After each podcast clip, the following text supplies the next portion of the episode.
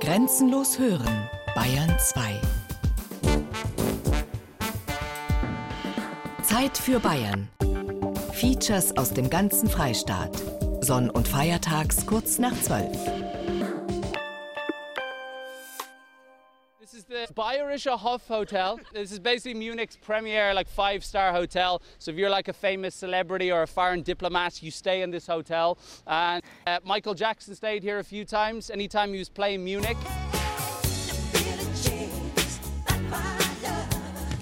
Der Bayerische Hof in München ist das Traditionshaus in München. Einfach, das verbindet man mit edlem Wohnen, natürlich auch mit der Sicherheitskonferenz jedes Jahr wieder. Der Blick von der Dachterrasse auf die Frauentürme ist ein Traum. Die Bars sind bekannt, der Jazz hier ist bekannt. Der gehört einfach dazu. Also ich glaube, es ist kaum jemand, der irgendwie in München lebt, der nicht schon mal hier war, auf jeden Fall. Ich wüsste gar nicht, was schöner ist, was auch stilvoll ist. Es war König Ludwig I., der München in eine prachtvolle Landeshauptstadt verwandelt hat. Seine Absicht war, dass niemand Deutschland kennen soll, der München nicht kennt. Nur wenige hundert Meter vom Bayerischen Hof und dem Promenadeplatz entfernt beginnt die Ludwigstraße mit ihren eleganten und klassizistischen Bauten, den Ministerien, der Universität, der Ludwigskirche. Damit hat sich Ludwig I. ein Denkmal gesetzt. Genauso mit der Feldherrenhalle, die ein Stück Italien an die Isar gebracht hat. Oder mit dem Königsplatz, der die Verehrung des Königs für die Antike widerspiegelt. München leuchtet durch seine Bauwerke, die er für sein Volk errichten ließ, im Dienst von Kunst und Wissenschaft. Denn dass der Ruhm für die Nachwelt nicht auf dem Schlachtfeld zu gewinnen ist, das war dem aufgeklärten Monarchen längst bewusst. Er beauftragt die zwei bedeutendsten Baumeister Süddeutschlands, Leo von Klenze und Friedrich von Gärtner.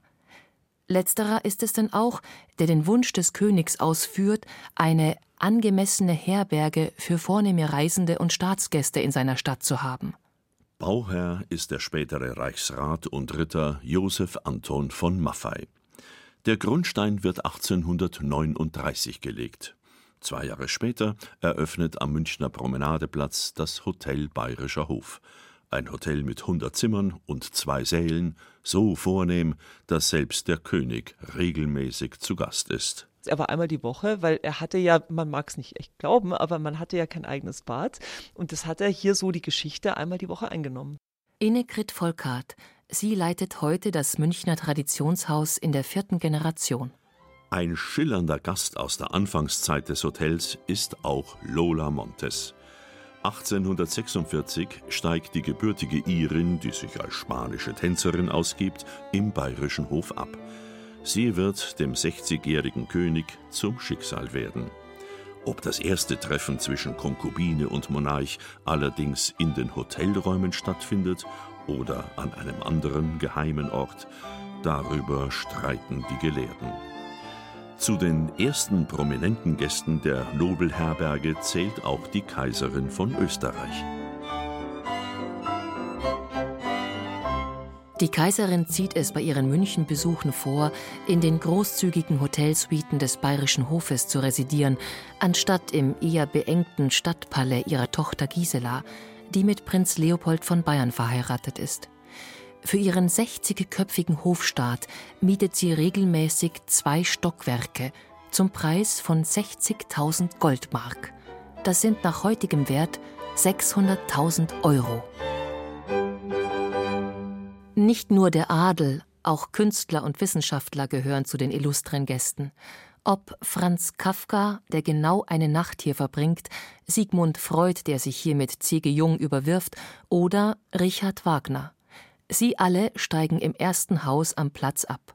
Daran hat sich bis heute nichts geändert. Ich habe schon viele begrüßt. Das schwedische Prinzenpaar, Leute aus dem Entertainment-Bereich, ganz großen wie die Rolling Stones, Leute ähm, aus dem künstlerischen Bereich, ob das ein Jeff Koons ist, der hier bei uns Stammgast ist. Also es sind äh, wirklich aus allen Nischen heraus ganz, ganz große Leute, wo ich dann doch wirklich immer selber runtergehe zum Begrüßen.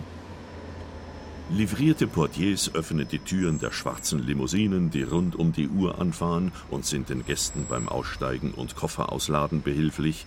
Gästegruppen aus Japan treffen mit Kleinbussen ein. Geschäftsleute in dunklen Anzügen steigen aus den Taxen. Fotografen in Jeans gehen genauso durch die glänzende Schwingtür in die Hotelhalle wie Maestro Maris Jansons, der zu den Stammgästen des Hauses zählt und gerade mit einem Blumenstrauß das Foyer betritt. Menschen übernachten und wohnen hier.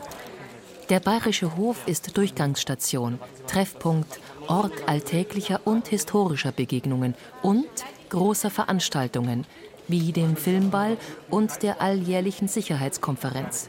Er ist international, aber doch auch ganz und gar münchnerisch. Wenn man in die Komödie geht zum Beispiel, das gehört ja mit dazu. Und dann vorher in die Bar gehen oder auch nachher noch. Ja, oder nachher würde ich eher sagen, ja. Du bist mitten in der Stadt, das ist einfach schön und es hat eine nette Atmosphäre, obwohl es so ein Welthotel eigentlich ist und so, so bekannt ist. Die Herzlichkeit ist ganz normal. Also man kommt sich auch, wenn man vielleicht nicht zu dieser ganzen Upper Class gehört, nicht jetzt Fremdkörper vor, finde ich. Ich glaube, das spielt sicherlich eine große Rolle. Viele kommen schon in jungen Jahren in das Hotel denn der Bayerische Hof ist mit Abstand der beliebteste Platz für Abschlussbälle der Münchner Tanzschulen. Und die Chefin des Hauses fügt hinzu. Und es war immer für alle Volkerts ganz wichtiger Auftrag, für den Münchner zu arbeiten. Und daneben gab es natürlich auch noch den Reisenden, der hier jetzt ein Stück München vorfindet. Wir bieten natürlich auch dem Münchner Zimmer. Also Sie werden es nicht glauben, aber es gibt auch echt viele Münchner, die auch im Hotel mal übernachten, die sagen, ich gönne mir mal ein Wochenende. Wir haben vor einen Opernbesuch und wollen ausschlafen. Also das heißt also, der Münchner kann auch bei uns wohnen, der Münchner kann aber bei uns in äh, die ganzen Bars gehen, die wir haben. Wir haben in allen Restaurants über 85 Prozent Münchner Stammgäste vom Trader Wix über das Gartenrestaurant, über das Atelier. Der kann bei uns ins Bluesbar gehen. Ich habe da ganz viele nette Begegnungen immer wieder mit Münchnern, die sagen, oh, euer Bluesbar war aber so voll, wir haben kaum einen Platz gekriegt, da waren lauter Hotelgäste. Und sage ich, ja, wir sind ein Hotel. Es war die Idee von Innigrid Volkart, auf der Dachterrasse eine Wohlfühloase zu schaffen, mit Bar- und Wellnessbereich. Sie hat schon in jungen Jahren die Geschäfte von ihrem Vater Falk Volkart übernommen. Inzwischen ist die Hotelfachfrau und Betriebswirtin längst eine viel dekorierte und erfolgreiche Unternehmerin. Als ihr Urgroßvater, der Kaffeehausbesitzer und Konditormeister Hermann Volkart, das Hotel 1897 kauft, hat es 100 Zimmer und zwei Säle. Doch Volkart hegt große Pläne und er rechnet mit einer stabilen Einnahmequelle, mit Kaiserin Elisabeth und ihrem Hofstaat. Doch das Schicksal will es anders. Die Kaiserin wird am 10. September 1898 in Genf ermordet. Da hat Hermann Volkart gerade den Kaufvertrag unterschrieben. Es gelingt ihm aber trotzdem, seine ehrgeizigen Pläne zu verwirklichen. Er hat das richtige Gespür und trifft den Zeitgeist des ausgehenden 19. Jahrhunderts, der Belle Epoque, in der in den Städten und Badeorten überall luxuriöse Hotelpaläste entstehen. Diesen Rahmen kann er auch seinem royalen und adeligen Publikum bieten als der Bayerische Hof 1909, erweitert und umgebaut, glanzvoll wieder eröffnet wird.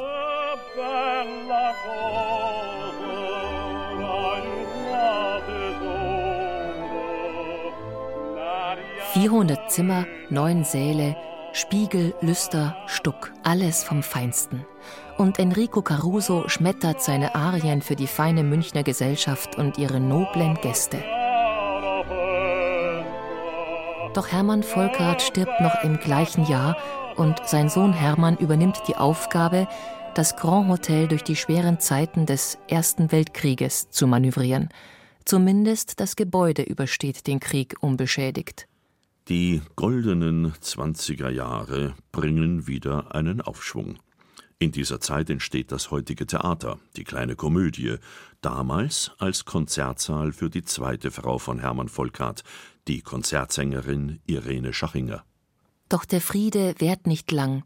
In der Nacht vom 24. auf den 25. April 1944 wird das Hotel bei einem Bombenangriff weitgehend zerstört. Wie durch ein Wunder bleibt unter den Trümmern der Spiegelsaal fast erhalten. Am 22. Oktober 1945, knapp ein halbes Jahr nach Kriegsende, eröffnet hier das erste Münchner Speiselokal. In dem mit Spiegeln und Stuck glanzvoll ausgestatteten Raum serviert Barfrau Maike Zimmermann den Gästen heute Cocktails mit historischem Hintergrund. Der Cocktail heißt Mirror Cocktail, weil der Raum unter Denkmalschutz steht und ein Spiegel hat den äh, Krieg damals überlebt. Hängt hier hinter meiner linken Schulter, wenn Sie einmal hinschauen. Und der Drink kommt zustande, weil der die Patina des originalen Spiegels wiedergibt.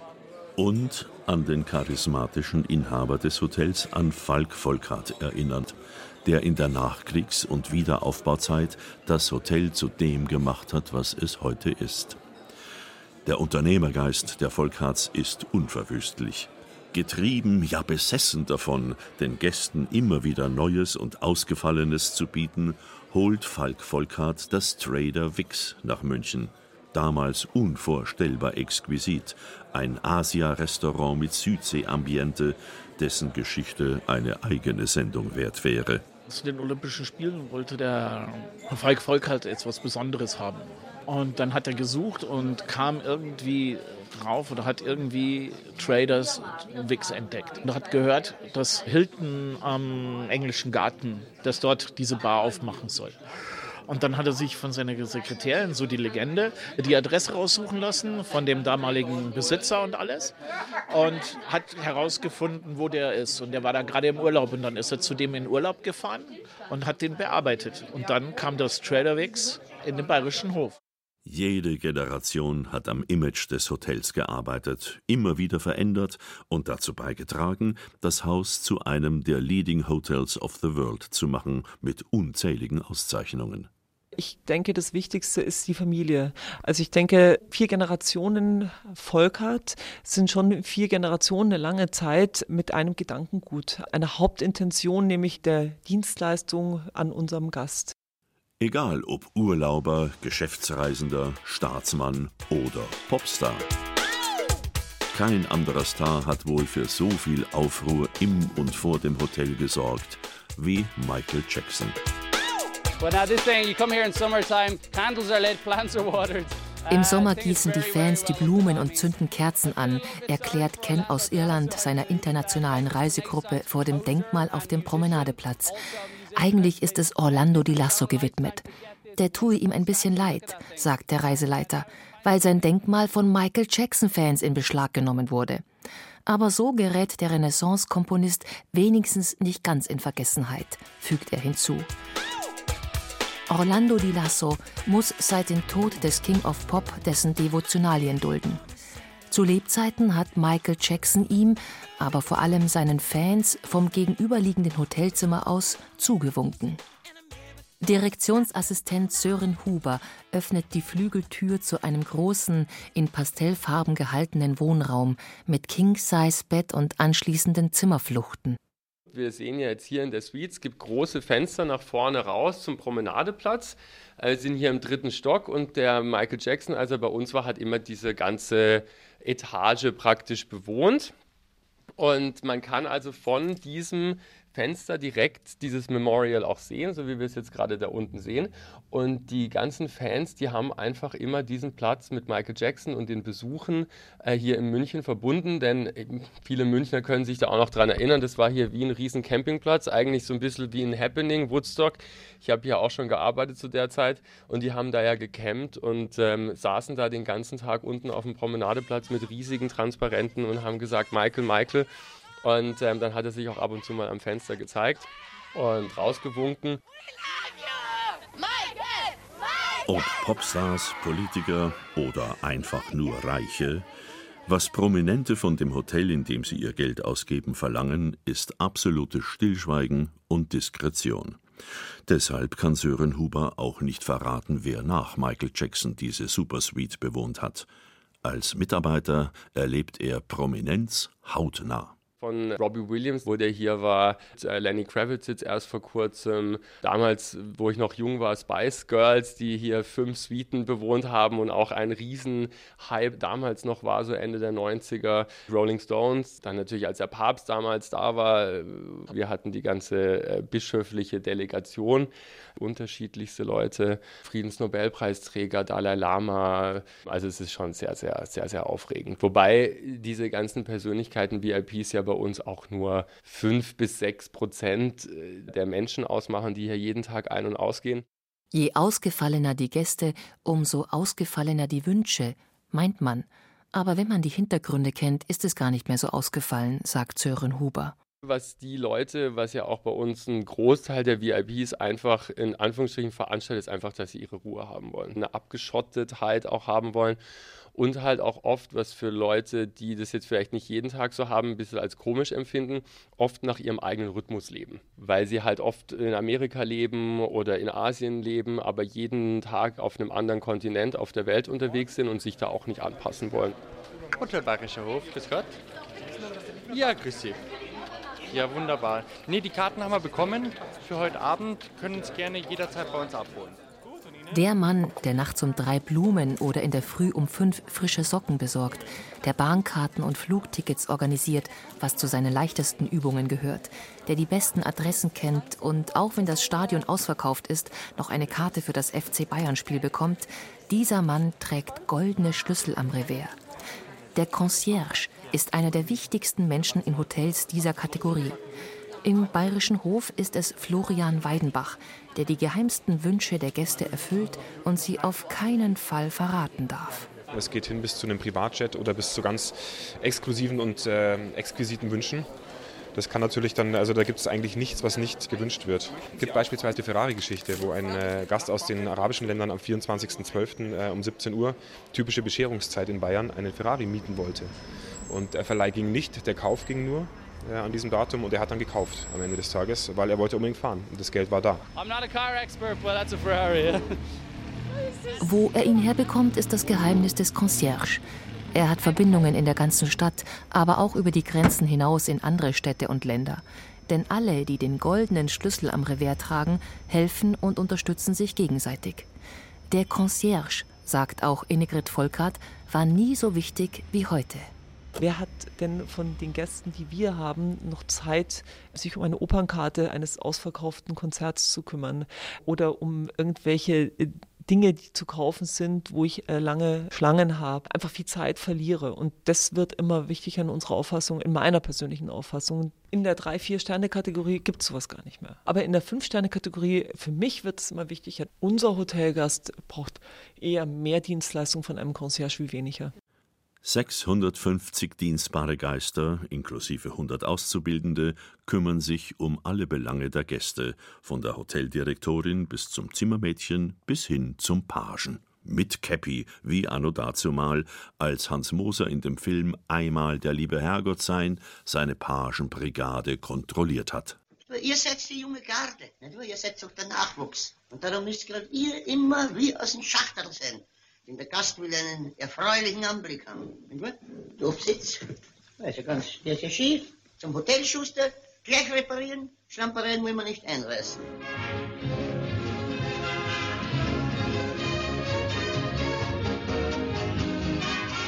Dafür, dass er meistens den Dienstmann gemimt hat in seinen Filmen, war er im richtigen Leben ein anspruchsvoller Gast. Bei seinem Aufenthalt im Bayerischen Hof, so wird erzählt, bestand Hans Moser darauf, nicht im Speisesaal, sondern auf dem Promenadeplatz zu frühstücken. Der Concierge wollte es ihm nicht erlauben, aber Falk Volkert hat dem Volksschauspieler den Frühstückstisch nach draußen auf den Platz gestellt. Das nennt man Service. Von Volksschauspieler Hans Moser über Hollywood-Stars wie Grace Kelly, Robert De Niro, Arnold Schwarzenegger und Daniel Craig bis zur gesamten deutschen Filmelite war das Who is Who der Filmbranche zu Gast. Und viele kommen jedes Jahr wieder zum legendären Filmball. Da kommst du nicht rein als normaler Mensch. Also, das, das kannst du vergessen. Also da kommt alles, was halt beim deutschen Film Rang und Namen hat. Mal Mario Adorf, also Hannelore Elsner und Uschi Glas. Und es seit wirklich was Schönes, seit ein paar Jahren auch viele von den Jungen. Dann sind halt alle da. Es gibt zwei Tanzflächen, eine jetzt, auf der wir stehen und dann eine auf der anderen Seite. Und das ist halt Tradition. Das sorgt bei uns einmal im Jahr wirklich für Ausnahmezustand in der Küche und im Service. Früher herrschte bei den Faschingsbällen Ausnahmezustand. Doch der Fasching hat auch im Bayerischen Hof seinen Höhepunkt hinter sich. Ausnahmezustand gibt es trotzdem immer wieder, auch wenn Filmteams ihre Lampen aufstellen und Kabel auslegen, was oft genug vorkommt.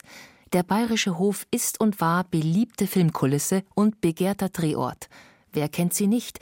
Die Szene aus Kir Royal am Hotelpool. Ich kauf dich einfach. Ich kauf dir eine Villa, stellst dir noch eine Ferrari davor, deinem Weib schicke ich jeden Tag eine Fünfkaräter. Ich schiebe dir hinten und vorne rein. Ich scheiß dich sowas von zu mit meinem Geld, dass du keine ruhige Minute mehr hast.